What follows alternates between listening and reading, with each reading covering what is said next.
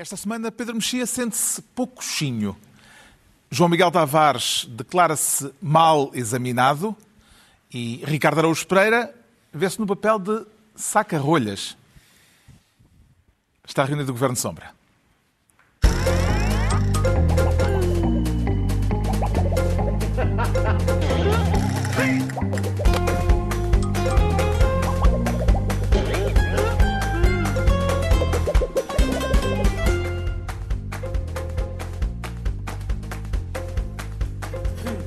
Ora viva, sejam bem-vindos. No final da semana em que Marcelo Rebelo de Sousa anunciou, finalmente, grande surpresa, que é candidato a continuar em Belém e em que se percebeu, com polémica à mistura, que há problemas no ensino da matemática, temas que havemos de desenvolver daqui a pouco neste Governo Sombra, mas antes o Ricardo Araújo Pereira quer ser ministro do botão. E para que é que vai servir o botão?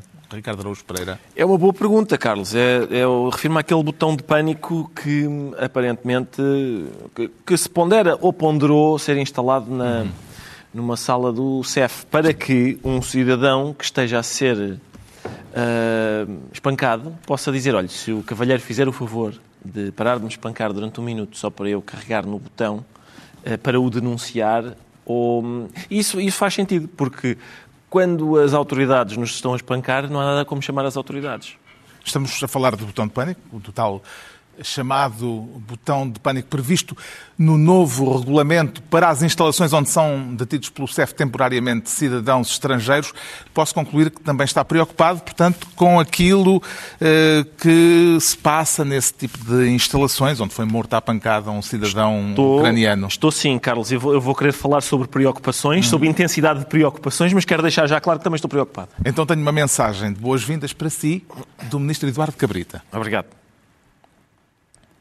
tendo estado quase sozinho perante o desinteresse de todos os comentadores, perante o desinteresse da generalidade da comunicação social, eu congratulo-me que, neste momento, tantos que não perceberam nada do que foi dito, não ligaram nada àquilo que eu disse em março, em abril, que agora estejam justamente preocupados com esta situação. Bem-vindos o Ministro da Administração Interna a queixar-se de ter estado sozinho ao longo dos últimos nove meses, perante o caso do cidadão ucraniano morto por inspectores do CEF no aeroporto de Lisboa. Que tipo de consolo, Ricardo Araújo Pereira, é que está disponível para oferecer ao Ministro Eduardo Cabrita?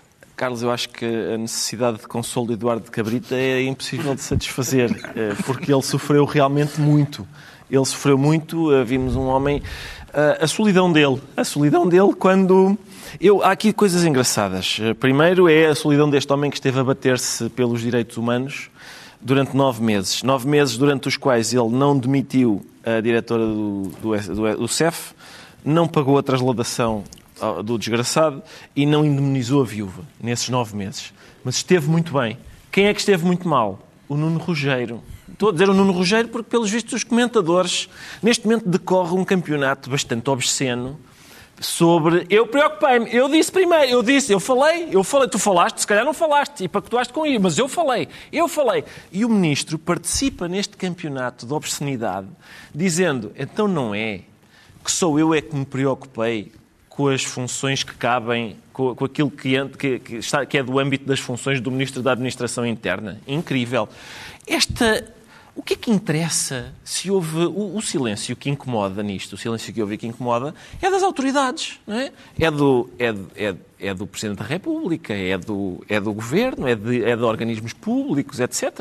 Eh, vocacionados para, por exemplo, este tipo de este tipo Até de na imprensa caso. silêncio. Exatamente. Além disso, além disso, entretanto, há pessoas que estão a tentar fazer o exercício de, mas pois, mas eu falei. Eu espero que a gente aqui não, faz, não, não tenha que ir recuperar mas as nossas imagens ainda de março, porque felizmente o Governo Sombra não interrompeu. Isso é, foi, houve ali uma coisa que foi.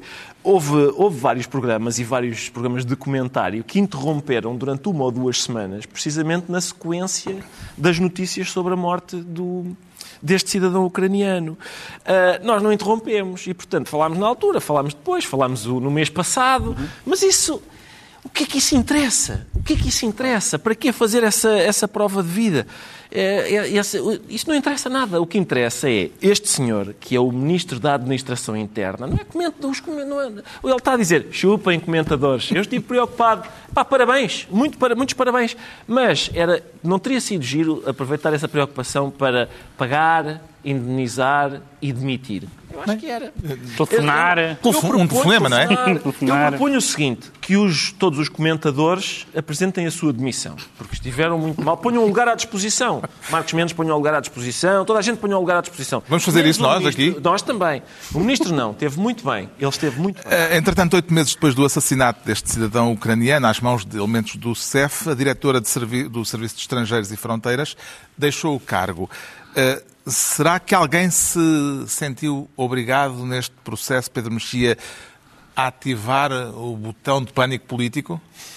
Bem, toda a gente, porque realmente nós vimos esta, esta conversa de imprensa só é comparável à eh, reação pós-tancos do Ministro da Defesa da altura. Uh, quando, quando, com aqueles episódios das armas que, que, tinham recuperado armas a mais e munições e não sei o que mais. Esta, já tinha sido penoso o comunicado. O comunicado foi, aliás, logo criticado Uh, pela atual líder parlamentar do PS, não é? que, que aliás fez logo bastante, declarações bastante abrasivas sobre as preocupações com, com direitos humanos. Na verdade, o ministro diz que, uh, diz que fez tudo e desde o, desde o início, e não só não fez várias coisas que o Ricardo já anunciou, como as coisas que fez era só o que faltava que não fizesse.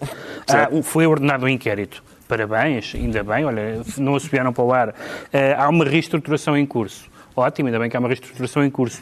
A questão do botão de pânico, uh, para além de ser uh, a finalidade do botão de pânico, segundo as pessoas que todas que foram ouvidas nos últimos dias, não ser exatamente para esta finalidade, tem a ver com, com pessoas que se sentem mal, ou coisa do género, dá uma confiança na instituição. Atenção, aqui torturam-se pessoas, portanto, tem aqui o botãozinho. E, e sobretudo, houve uma intervenção uh, uh, atempada e importante da Provedora de Justiça, a quem agora o Ministro pede rapidez na decisão da indenização. A, a, a, a Provedora de Justiça tinha falado destas coisas todas. Até a Comissária Europeia que veio da, cá exatamente. se meteu no assunto. Mas da, da, da assistência, de, de, de, haver assistência jurídica a estas pessoas, de haver uh, uh, em várias línguas formulários para as pessoas saberem os seus direitos, a questão daqueles quartos de isolados e, a, e o potencial de prevaricação que isso tem. Portanto, não é como se ninguém tivesse alertado atempadamente. Agora, dizer, depois desse tema ter sido o tema da semana, nomeadamente com as entrevistas à viúva uh, do cidadão que foi morto, de repente o ministro diz, ah, finalmente acordaram. Não, ele é que finalmente acordou.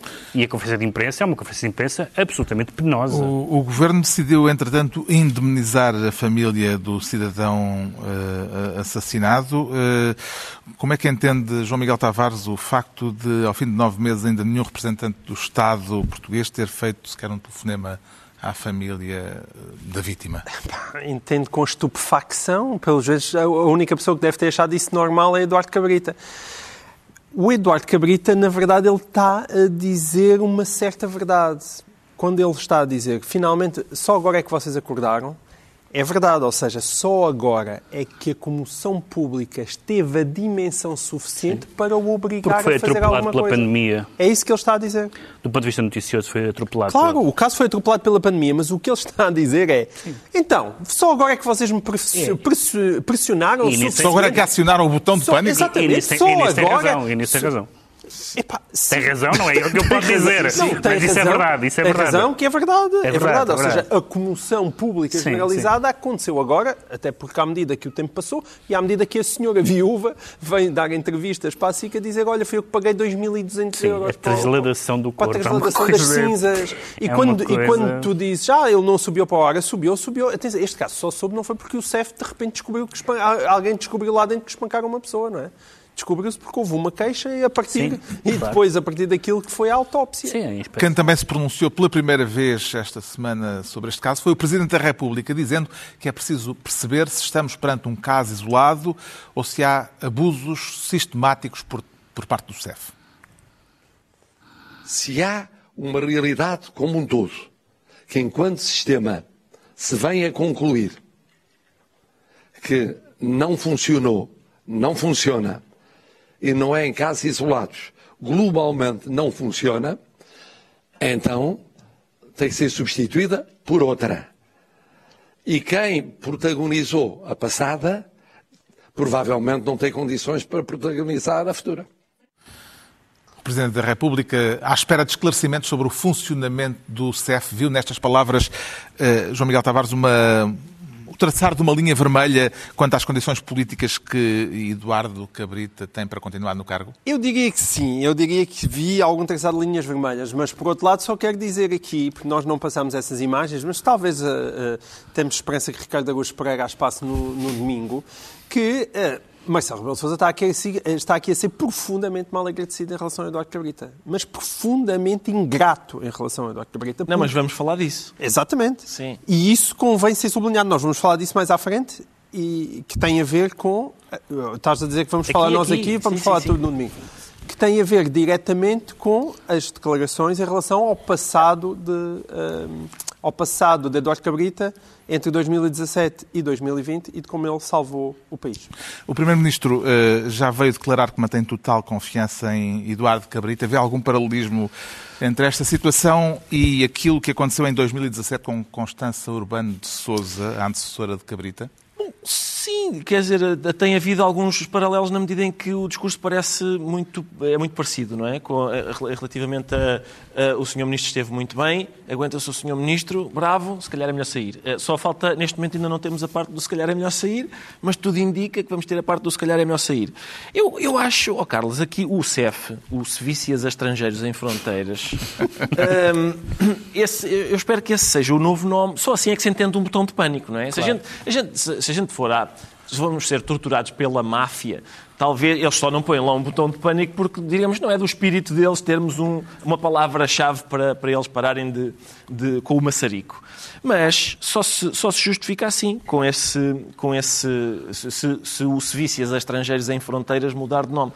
E a história de nem sequer ter sido feito um telefonema Hum, eu creio que tem a ver com, com o facto de, uma vez que passaram, no- vai- é aquela coisa, vai passando o tempo, pá, a gente não disse na altura, também já não desejei bom ano, se calhar não vem agora em março que vou desejar, e depois perde, já perde. Não vou agora, imaginem que é o Marcelo pegar agora no telefone e dizer, estou a mexer, ah, já casou outra vez, ah, já, não, é que eu ia lhe dar os pésamos pelo, pelo seu antigo, anterior marido, se às tantas a senhora já seguiu com a sua vida, por acaso não seguiu, coitada, que está, que está bastante perturbada compreensivelmente, mas nove meses depois, realmente, já é mais ofensivo do que, do que não, mas não cumpre a função, um telefonema para a senhora. Entregamos ao Ricardo Araújo, Pereira a pasta de Ministro do Botão. Quanto ao Pedro Mexia, quer ser esta semana Ministro do Transfer, que afinal não se confirma. Que afinal não não- houve transfer. E não se, não se confirmou o transfer porque o António Costa, o Primeiro-Ministro António Costa, disse uma coisa que realmente é muito bem pensado, que é quem governa é o governo, que é realmente filosofia política Eu da fiquei- boa. Quer falar das transferências, das, das divergências. Não, não houve transferências, era para, para haver, mas houve, sobretudo, divergências no interior do governo por causa do modo como a reestruturação da TAP eh, vai ser posta em prática. Sim. Eh, o, o Ministro das Infraestruturas queria que o plano fosse eh, votado no Parlamento, mas o Primeiro-Ministro chumbou a ideia. Sim. A dimensão pública deste caso, Hum. eh, com Pedro Nuno Santos, deste desentendimento, com Pedro Nuno Santos a assumi-lo abertamente numa declaração ao Expresso, Uhum. eh, pode ver-se como uma escalada na desavença pública entre Pedro Nuno Santos e António Costa? Eu acho que o António Costa tem um um post-it no espelhinho da casa de banho para lembrar essas coisas que tem que fazer todas as semanas. eh, de que Diz iogurtes, nabiças, pagar o IMI e desautorizar Pedro Nuno Santos, porque já perdi a conta as vezes que ele o desautorizou. E neste caso é uma desautorização numa matéria eh, bastante importante. Mas aqui o que é novo é que Pedro Nuno Santos, sendo Assumiu- desautorizado, Sim, assumiu. vem Claro. falar disso publicamente. Já, já não estamos na Guerra Fria neste momento, já estamos num, num passo à frente. Há aqui duas coisas interessantes em relação a esse. Sim, eh, mostra a atitude, não é é? esse. Não é uma coisa muito normal. Não, está bem, claro. Claro que mostra tudo. Então ele é o challenger, tem que ter alguma atitude. Se não tiver. Sobretudo porque estavam a insinuar que havia por aí uma fonte e tal. Isso foi Não. engraçado. Na O verdade, Marcos Mendes dizer- proteger Marcos Mendes. O Marcos Mendes dizer, depois o Costa dizer, absurdo. Ah, onde é que ele foi buscar isso? Deve ser uma fonte meio marada. E diz o Pedro Nuno Santos, não, fui eu, fui eu, queria, queria realmente, queria.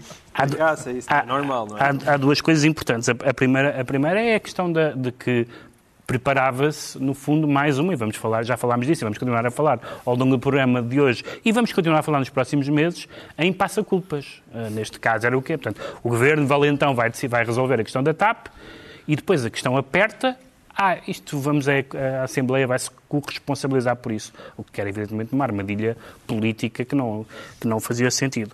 E por outro lado, de facto, este enfrentamento agora muito, muito às claras. Houve quem dissesse na altura, uh, quem perguntasse na altura se de, terem confiado esta pasta ao Pedro Nuno Santos era uma oportunidade para ele fazer um brilharete ou pelo contrário, para ele se enterrar. Ainda neste momento o júri ainda, não, ainda está reunido, mas neste momento a coisa não está... Não está... Pode ser chamado Presidente envenenado. Uh, como é que vê esta desautorização do Ministro Pedro Nuno Santos, João Miguel Tavares?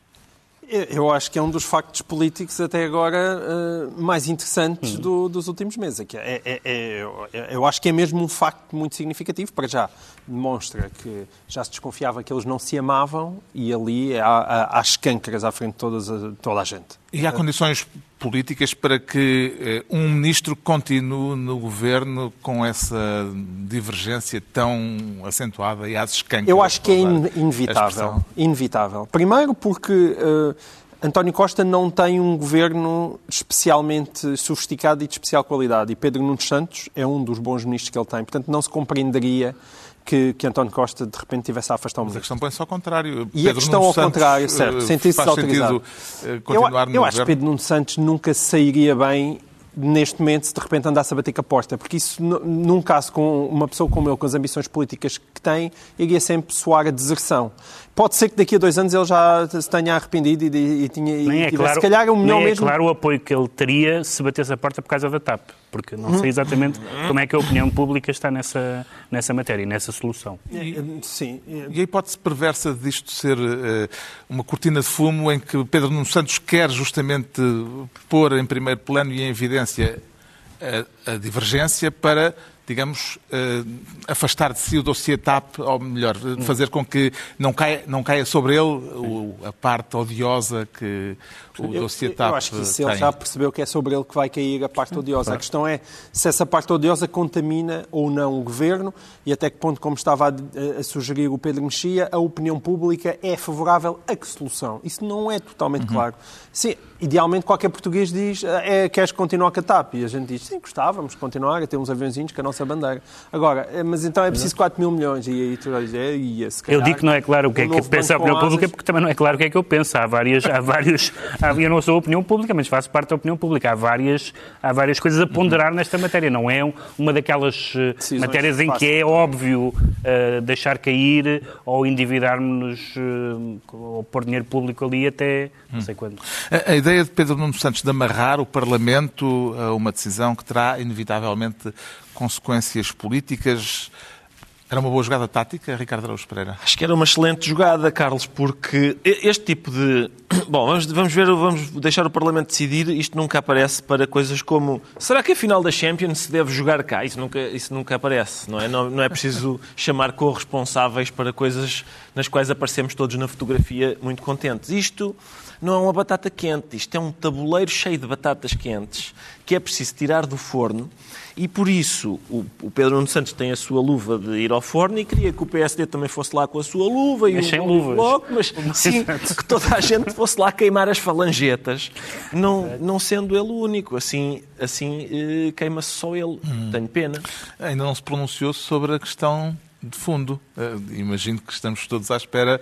Por eu ter. Eh, Queremos saber coisas sobre o ramo. Sim, uh, é mais sensível ah, à ideia sim, sim, sim. da necessidade de termos uma companhia de bandeira ou aos argumentos daqueles que dizem que não podemos continuar a ver voar assim. Tens de falar imparcialmente. Os dinheiros públicos. Imparcialmente. Como, pessoas... Sendo membro da família TAP. Exatamente, as pessoas sabem que os meus pais eram ambos funcionários da TAP. O meu pai era piloto e a minha mãe era assistente de bordo. É assim que se diz, não se, pode, não se diz hospedeira que elas zangam-se, portanto não, não se ponham com as vossas brincadeiras. Levou uh, ralhetes por causa disso, é, Claro que toda a gente leva ralhetes. Eu, eu não levei ralhetes porque percebi muito cedo que não... não... Ah, pensava que fazias de propósito para irritar não, não, não, por acaso não. não, não. brasileira era melhor não fazer... aeromoça, é tão bonito. A aeromoça também acho que não presta. Não, tenho a impressão que não. Vou, vou, ligar daqui a pouco quando acabar o programa, mas tenho a impressão que vou, vai haver gritos. Um, não, não, eu, eu, o problema é esse, é, sim, claro que eu tenho uma tenho uma inclinação para a simpatizar com a TAP, não é? Mas, eh, mas creio que, para já, acho que a TAP tem má reputação e má imprensa. Ah, De repente ficou muito engraçado, é, é muito giro bater na TAP, quando, quando quer dizer, os profissionais que lá trabalham, aquilo, eh, o que é de facto a TAP, é, é raras vezes possível atribuir as culpas da- daquilo. Atrasos, muitas vezes isso tem mais a ver com. A comida. Isso tem, a comida, certo, mas atrasos têm mais a ver com, com o funcionamento de aeroportos do que propriamente com o funcionamento da TAP, uma companhia aérea que teve um acidente em, em décadas e décadas, em que a manutenção é considerada das melhores. ah, e depois é a questão. Desculpa lá, só falar sobre Não, não, mas, mas, mas, já, atenção, já estão na reforma. Faltou-te o por isso- pá, Não, não- em princípio, não em princípio já, não, já não há problema nenhum, mas ah, o que é que acontece? A questão é. A TAP tem ou não tem um papel relevantíssimo na economia portuguesa? É, é- é- tem ou não tem um- um- uma- um- repercussões fundamentais acabar com a TAP, não apenas do ponto de vista do desemprego das- das- dos milhares de E não é trabalhadores só na que tem? economia, há também tem questões de soberania e de, e de ligação a comunidades. Isso é, uma- isso é um Exato. aspecto importante. Bem, o Pedro Mexia fica então ministro do transfer. Agora é a vez do João Miguel Tavares se tornar ministro da recandidatura. Quem avança para esta eleição é exatamente o mesmo que avançou há cinco anos. Sou exatamente o mesmo. Marcelo, recandidato, sem surpresa. Se ganhar, vai ser mais do mesmo, João Miguel Tavares?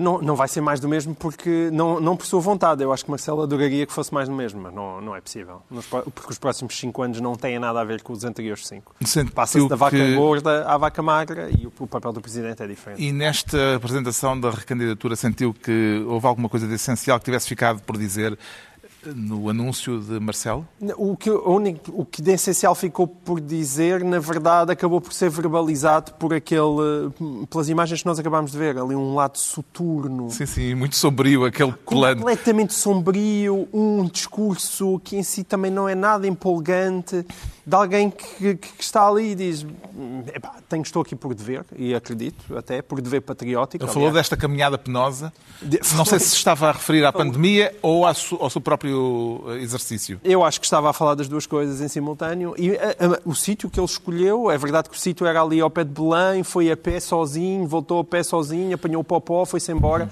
Todo, ali, todo esse ambiente, eu acho que reflete também aquilo que é o seu estado de espírito e aquilo que ele sabe que o espera. E o que o espera são cinco anos muito difíceis em que nós verdadeiramente não sabemos ainda o que vale Marcelo. E nem sabemos o que vem aí também.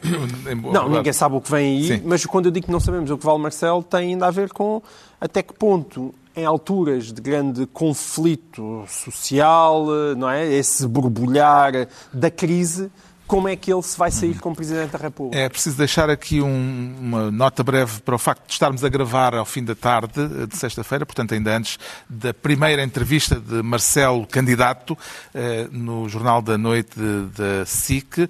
Eh, Que pergunta é que lhe faria? Uma pergunta, João Miguel Tavares, se pudesse entrevistá-lo. Ah, uma delas é o que é que se passou na Alta Europa, que eu tenho alguma curiosidade. Mas, tirando a pergunta da Alta Europa, aquilo que eu acabei de dizer para mim é a pergunta fundamental. É saber, é, em caso de conflito aberto com o senhor Primeiro-Ministro, senhor Presidente da República, sente-se com músculo suficiente para um embate do qual dá a ideia que sempre fugiu durante os últimos cinco anos? Esse, para mim, é a grande pergunta. É, é o grande mistério. Quem não gostou do anúncio da recandidatura foi Ana Gomes, que vê na escolha do local onde ele foi feito uma forma de menorizar a eleição a que também concorre. Uma pastelaria em dia de confinamento em que as outras pastelarias deveriam e aquela deveriam estar fechadas, sem sequer permitir o acesso de jornalistas, sem sequer permitir res- perguntas e respostas do candidato, eh, parece-me que foi de facto uma forma de menorizar umas eleições que são importantes para a democracia em Portugal. As críticas de Ana Gomes à forma como Marcelo anunciou a recandidatura. Que mensagem subliminar é que viu Ricardo Araújo Pereira na escolha para este anúncio de uma pastelaria de Belém? É muito provável, ó Carlos, que em conjugação com aquilo que o João Miguel lembrou, portanto, o anúncio informal foi feito na Auto Europa, a indústria. Agora o anúncio formal, oficial, na pastelaria, no âmbito da restauração. Eu acho que eh, o objetivo Tem é dinamizar, de saúde. dinamizar todos os setores da atividade. Em princípio, o primeiro debate decorrerá numa agropecuária. E é muito improvável, é muito provável que os- alguns dos debates cheirem a estrume.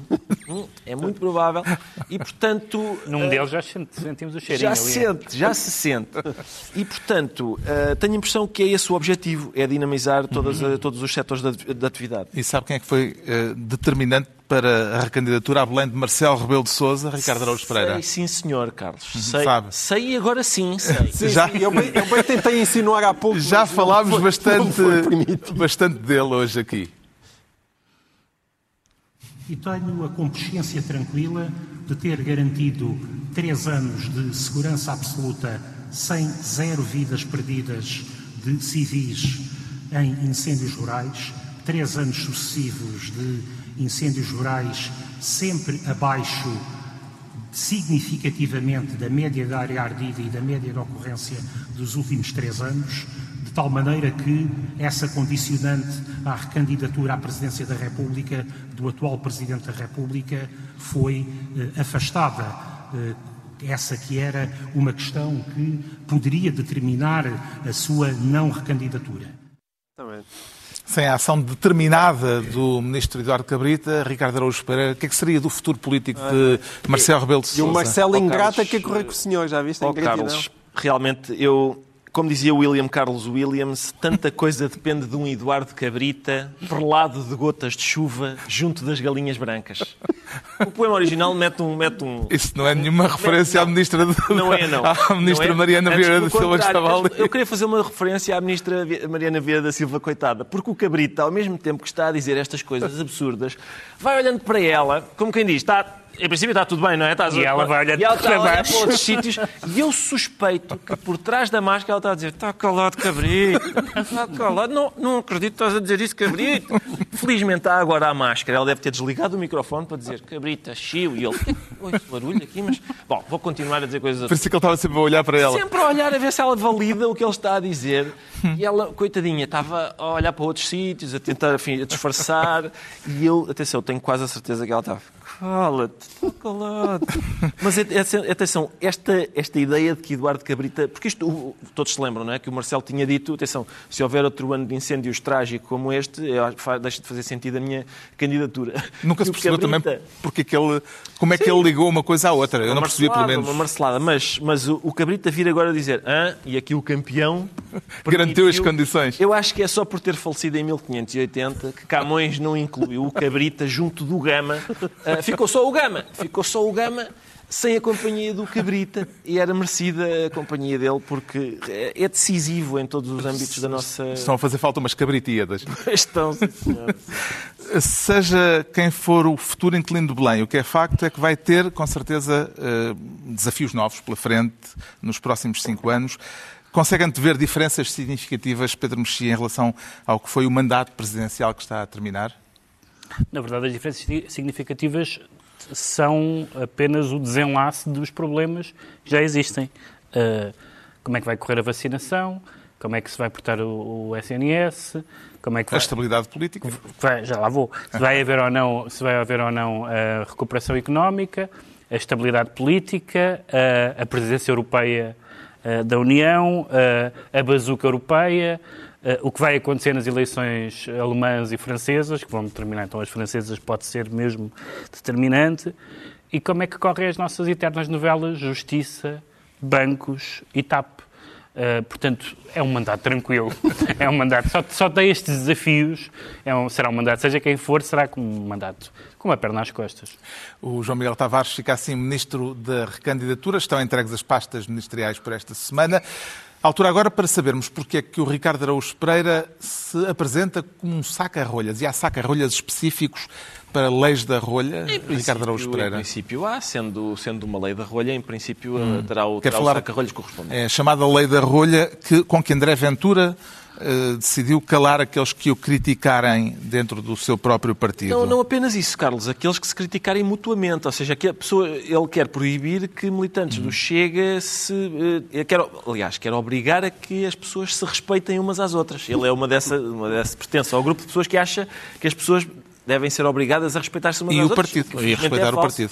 Há muita gente que eu não respeito e outra que não me respeita a mim e está tudo bem, está tudo certo. Que, que argumento é que lhe chamou mais a atenção na Diretiva 3 de 2020 do Chega? Foi, eu acho que há aqui um argumento. há aqui- o argumento é esse: é, eh, para já, a lei é, como, como é costume nestas leis censórias, é suficientemente vaga para albergar qualquer tipo de discurso, porque eles dizem coisas que objetivamente prejudiquem o partido, a imagem do partido. Portanto, os militantes do Chega falam e isso prejudica o Chega, isso não me surpreende.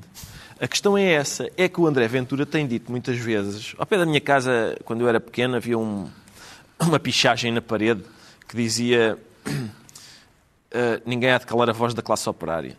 Uh, e depois alguém escreveu: ninguém há de calar a voz do MRPP, nem sequer a classe operária. E, e o, o Ventura tem andado a dizer muitas vezes que ninguém há de calar o Chega, ninguém cala o Chega. Ora, a primeira pessoa que tomou uma iniciativa concreta para calar o Chega foi André Ventura, é esta diretiva. Esta diretiva pretende calar os militantes do Chega e porquê? É aqui que bate o ponto, é a questão filosófica fascinante, que é, nós percebemos que quando o Chega fala, prejudica o Chega. Portanto, ah, ou o Chega se cala, ou acaba por calar-se. Porque fica tão envergonhado que, que perde a credibilidade. Só se se calar o Chega, ai, aí é que ninguém cala o Chega. E, portanto, há aqui uns... É, é isto, o que o Ventura propõe é calem-se, que é para ninguém nos calar. Porque se não se calam, a gente cala-se. Já estou com um nó na cabeça. É, O problema é esse, é que isto não é fácil. A política a este nível é- é- impõe muitas dificuldades. Entretanto, Ventura tornou públicas as condições para vir a viabilizar um governo liderado pelo PSD, quer as pastas da Justiça, da Administração Interna, da Segurança Social e da Agricultura. Leva isto a sério, João Miguel Tavares? Eu levo tão a sério como aquelas declarações que ele dizia nunca agora, Ligações não- nunca. Coligações nunca, não vamos ser muleta de ninguém. Ah, não, não leva a sério. De, de modo geral, não levo nada a sério, nada do que aquilo que André Ventura diz, que, que verdadeiramente é o, é o grande trunfo dele, porque ele a qualquer altura está a dizer o que é que seja, que é o que lhe dá jeito, não é? As pessoas traçam nele o retrato de a pessoa que está contra o sistema e de que forma é que está contra o sistema? Ah, de cada dia está de uma maneira diferente. E ele vai se adaptando, verdadeiramente isto encaixa naquilo que nós acabámos de dizer. O que é que o Ventura quer? Quer que as pessoas não ponham para ali a dizer determinado tipo de opiniões, porque ele não quer opiniões inter- internas no Chega, porque é só ele que quer ter a opinião que conta no Chega, que é a qual? É a que dá jeito a cada momento. E, portanto, ter mais gente a falar complica-lhe a vida. Rui Rio ainda não respondeu a Ventura a este respeito. Será que está a pensar no assunto ou a tentar não lhe dar trela, Pedro Mexia? Epá, não faz sentido uma pessoa querer o Prémio Nobel da Literatura sem ter escrito nenhum livro. Portanto, o Chega tem um deputado. Portanto, esta, esta conversa não existe. Esta conversa existirá quando houver legislativas e o Chega tiver um número de deputados que lhe permita exigir, seja o que for. Portanto, neste momento não há conversa nenhuma. Não, um, um deputado não faz exigências. Ele está a jogar com as sondagens e há sondagens que, lhe- que dizem que ele pode estar nessa situação. Sim, mas não dizem, Mas- não dizem nem de perto nem de longe Mas que a não. direita vai ter uma maioria. Isto, isto também já darem já Não, o não, António claro. Costa como devidamente grelhado e, e atirado fora em 2023 é completamente ridículo. Está esclarecido então porque é que o Ricardo Araújo Pereira se declara um saca-rolhas.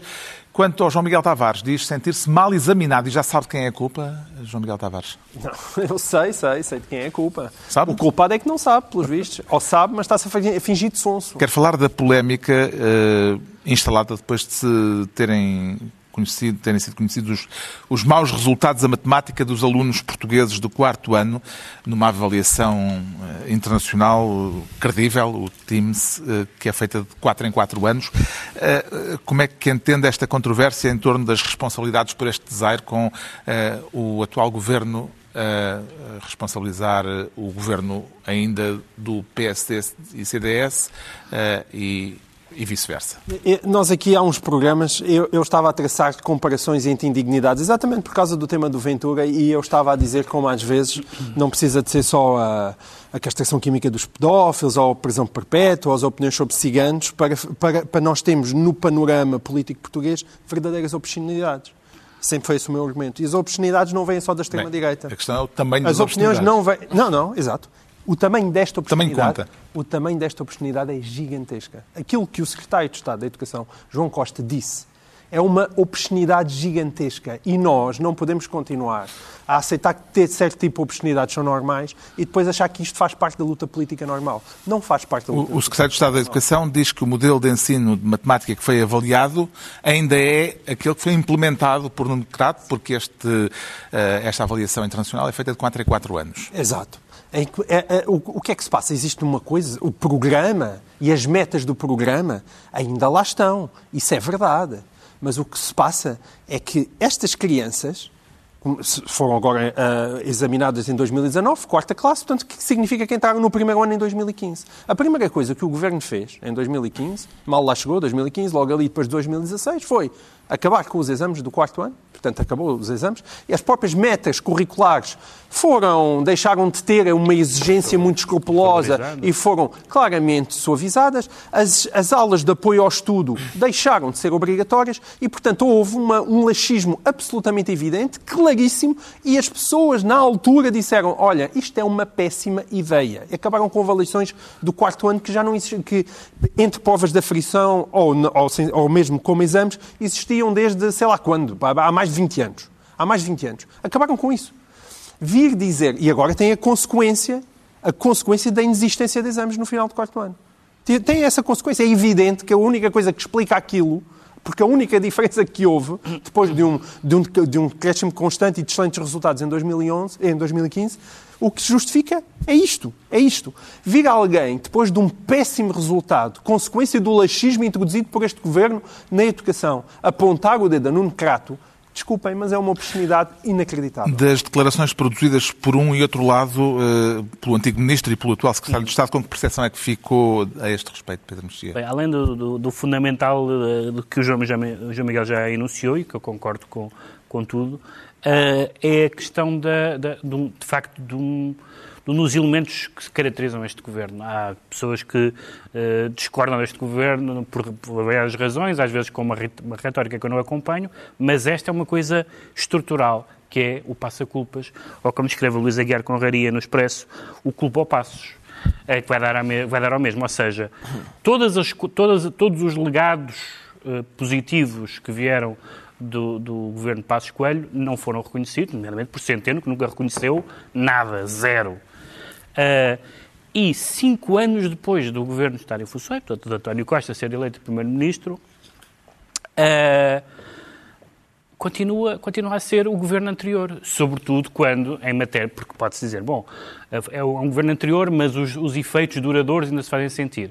Mas depois, várias pessoas escreveram, até pessoas ligada, ligadas aos professores e ao, e ao ensino, e, e, eh, com este ele- elemento cronológico, o João Miguel disse: então, mas espera aí, 2015, o que é que se decidiu em 2015, que idade tinha os alunos em 2015, etc, etc. Portanto, tudo isto, até do ponto de vista meramente cronológico e das decisões do governo, não cola. E, sobretudo, parece um hábito, parece uma espécie de atavismo, de, de- de- de reação automática de culpar um ministro que estava em funções há cinco anos. Cinco. Não são cinco meses. Como é que vê este problema da matemática, Ricardo Araújo Pereira? Ó Carlos, a minha, a minha posição sobre o sistema de ensino português é conhecida há muito tempo. Eu tenho um escrito, eu e Alexandre Almeida Cristo temos ambos obra publicada sobre, sobre esta matéria. E a minha perspectiva é a seguinte: o, em princípio, os ministros não têm culpa nenhuma, porque estão lá há quatro anos e vão-se embora, depois uh, chega outro e tem de emendar, emendar o que o Não, o outro Tiago fez. Andrão Rodrigues está lá. Sim, está lá mais, mas tem de emendar o que o outro fez e depois o próximo terá de emendar o que o Tiago Brandão Rodrigues fez. Não é, o- também não é dos alunos, porque os alunos vão, vão passando pelo sistema de ensino e saem. A culpa só pode ser dos bandidos dos professores e é por isso que eles são mal, tão maltratados, porque são eles que estão lá sempre. Estão lá sempre a tentar com, com novas metas, velhas metas, agora muda, agora muda, agora, agora, agora, Ninguém agora outra atribuiu as meta. culpas aos professores dessa vez. Sim, sim, mas são sempre. São, se- tão, se tu, tu- às vezes, volta e meia. Volta e meia Não, neste fazes- caso- fazes- eu sei, neste caso não. Neste caso ninguém atribuiu. Neste caso, só não. criticar porque neste caso ninguém Mas- atribuiu. Não, ninguém atribuiu. Diz que foi Mas uma vergonha. Volta e meia quê? Diz. Volta e meia O quê? João Miguel Volta e Meia diz uma, diz uma ou duas coisas sobre professores. Não é o caso. Eu sei, eu sei que não é o caso. Eu sei que não é o caso agora. Agora não é o caso. sim? Mas é assim, eu estava só a explanar o meu raciocínio sobre o sistema de ensino em geral. Ficou explanado, já sabemos porque é que o João Miguel Tavares se anuncia mal examinado. Agora vamos tentar perceber eh, rapidamente porque é que o Pedro Mexia se declara pouco coxinho. Não chega para as encomendas, Pedro Mexia? Tenho dias. Mas o. Quero falar das diferenças de ponto de vista a respeito da estratégia de combate à corrupção, diferenças de ponto de vista entre a anterior, a anterior e a atual titulares uh, uh, do cargo de Procuradora-Geral da República. Uh... Sim, Joana Marques Vidal disse num, num debate da Universidade Católica sobre estes temas, disse que a estratégia do Governo nesta matéria sabe pouco. E há, várias, há vários assuntos de que ela falou. Mas há dois que são particularmente uh, importantes, que é a questão uh, do, do, direito premial e, portanto, da possibilidade de dar um incentivo à colaboração com a Justiça, uh, de forma a que a dispensa de pena seja decidida mais cedo e, portanto, não deixar as pessoas que cooperam com a Justiça esperar por, pela decisão em julgamento. E a segunda, que foi muito falada nos últimos tempos, é o facto de superiores hierárquicos um, terem uma intervenção direta sobre os processos, um, dando, por exemplo, ordenando ou, ou, ou cancelando diligências. Foi, foi, foi, isso foi muito falado a propósito de tangos e não só. E, portanto, eu acho que eu, não, eu sou dos, dos defensores sensatos da, de Joana Marques Vidal, no sentido que acho que ela fez um bom trabalho, não, não sou das pessoas que acho que, que que acha que só ela é que podia ser. Acho que o processo foi muito mal conduzido da sua não recondução. Uh, mas, mas tudo aquilo que ela diz me parece sensato e não me uhum. parece, sobretudo, ser, tirando um ponto, que ela, aliás, exprime dúvidas constitucionais, que é os tribunais especiais, tudo isto me parece, sobretudo, constitucional, coisa que muitas pessoas que exigem uh, medidas que não sejam poucochinhas oferecem soluções pouco constitucionais e não parece ser o caso. Este desentendimento público, João Miguel Tavares reforça a sua preferência por uh, Joana Marques Vidal em detrimento de Lucília Gago? Sim, quer dizer, reforçar reforça, mas Uh, isso, mas isso, a, a, diferença entre Lucília Gago e Joana Marques Vidal, como qualquer outro tipo de procurador, tem apenas a ver com o desejo que tu tens de manter os olhos abertos. Porque não é preciso, uh, não é que a Lucília Gago tenha alguma coisa que a gente possa dizer que não é uma pessoa séria ou que está, está vendida ao PS. Não tem nada a ver com isso. Tem a ver que a Joana Marques Vidal teve uma personalidade muito específica que foi eu decidi estar aqui com os olhos abertos e esforçar-me para que as coisas avancem. E basta essa atitude proativa para fazer a diferença como ela fez. Se vem alguém que não é manifestamente tão proativa, se de e repente... parece que este caso uh, relativo à corrupção uh, manifesta isso? De que, ela é, de que Lucília Gaga é menos proativa? A questão, a corrupção, em primeiro lugar, foi uma, foi uma proposta da, da Ministra da Justiça, não é? Que não tem diretamente a ver com a, com, com a Lucília Gaga. O que tem a ver é este aspecto que o, que o Pedro Mexia estava a dizer em relação a, a, a essa espécie de vocação dos processos e os superiores hierárquicos poderem tomar alguma decisão sobre eles.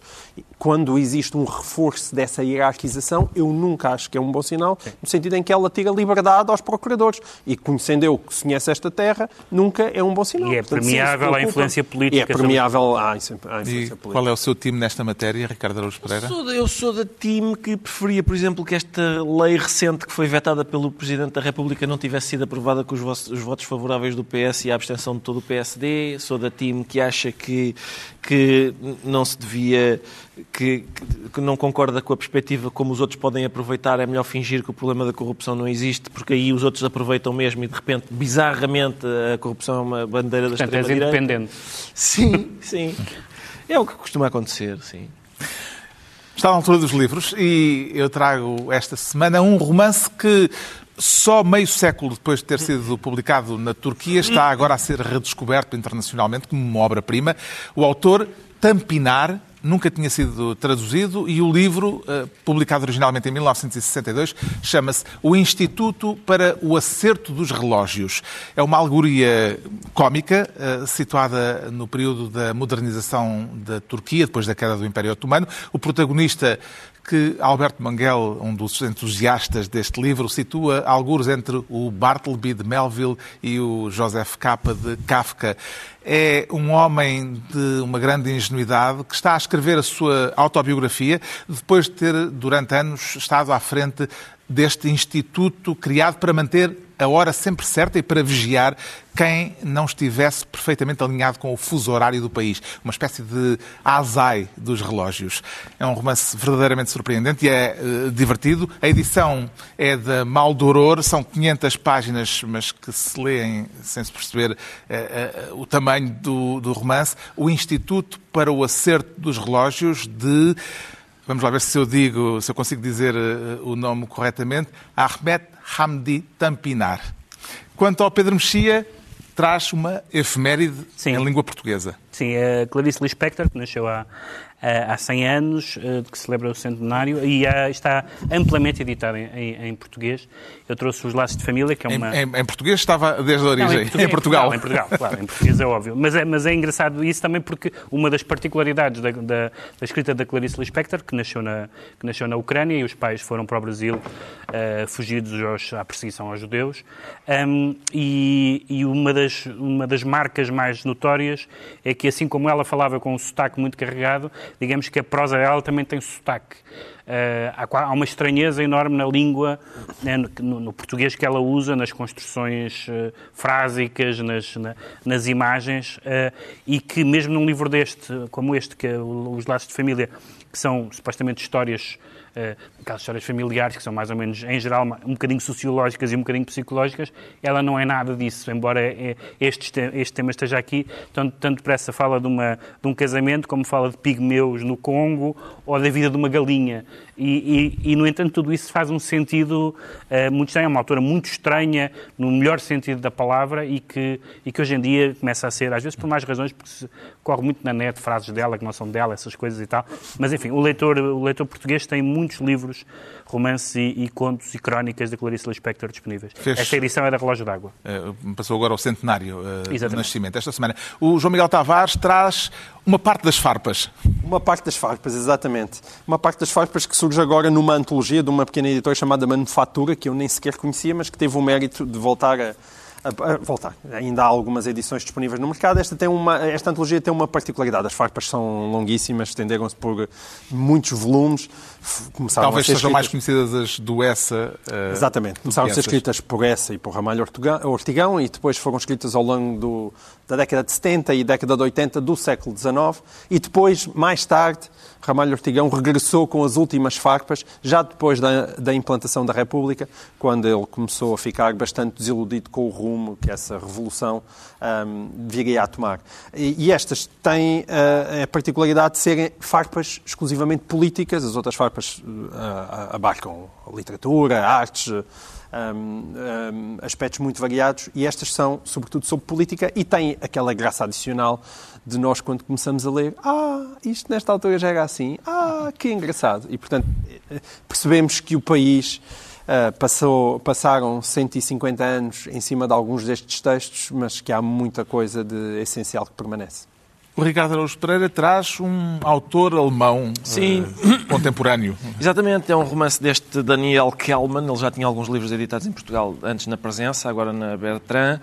Este uh, é um livro que se chama Til, uh, O Rei, o Cozinheiro e o Bobo. Este é o protagonista, é este, esta figura do Til Eulenspiegel, aqui aparece grafado Uhlenspiegel, mas ele é conhecido, é uma figura mítica do, folk, digamos, do folclore alemão, centro-europeu talvez, eh, chamada Till Eulenspiegel, tem, tem, digamos, parentes noutras culturas, por exemplo, na, no Médio Oriente chama-se uh, Nasreddin Hoxha, e é essa figura uh, que é conhecida no mundo inglês, no mundo anglófono, por trickster, é um trickster, é isso, eu não sei como é que nós lhe chamaríamos. No Brasil há uma figura que é a figura do malandro, que é um parente próximo disto. Cá em Portugal nós encontramos, uh, pelo menos do ponto de vista da agilidade do raciocínio, da malícia, uh, paralelo se calhar em algumas anedotas do Bocage e, por exemplo, na história da sopa da pedra. Uh, mas esta figura, então, o que acontece é que ela aqui torna-se real, de carne e osso, e o autor consegue pô-la na, na, Alemanha do século XVII, a interagir no meio da, da Guerra dos 30 Anos. É esse o pano de fundo do romance. E é, é divertido ver como essa figura, que é na verdade, digamos, um, para ser vago, uh, um humorista, se relaciona com uh, o sofrimento, com a liberdade, etc. Daniel Kellman, sugestão do Ricardo Araújo Pereira, assim se conclui mais uma reunião semanal. Dois, oito dias, à mesma hora, novo Governo Sombra, Pedro Mexia, João Miguel Tavares e Ricardo Araújo Pereira.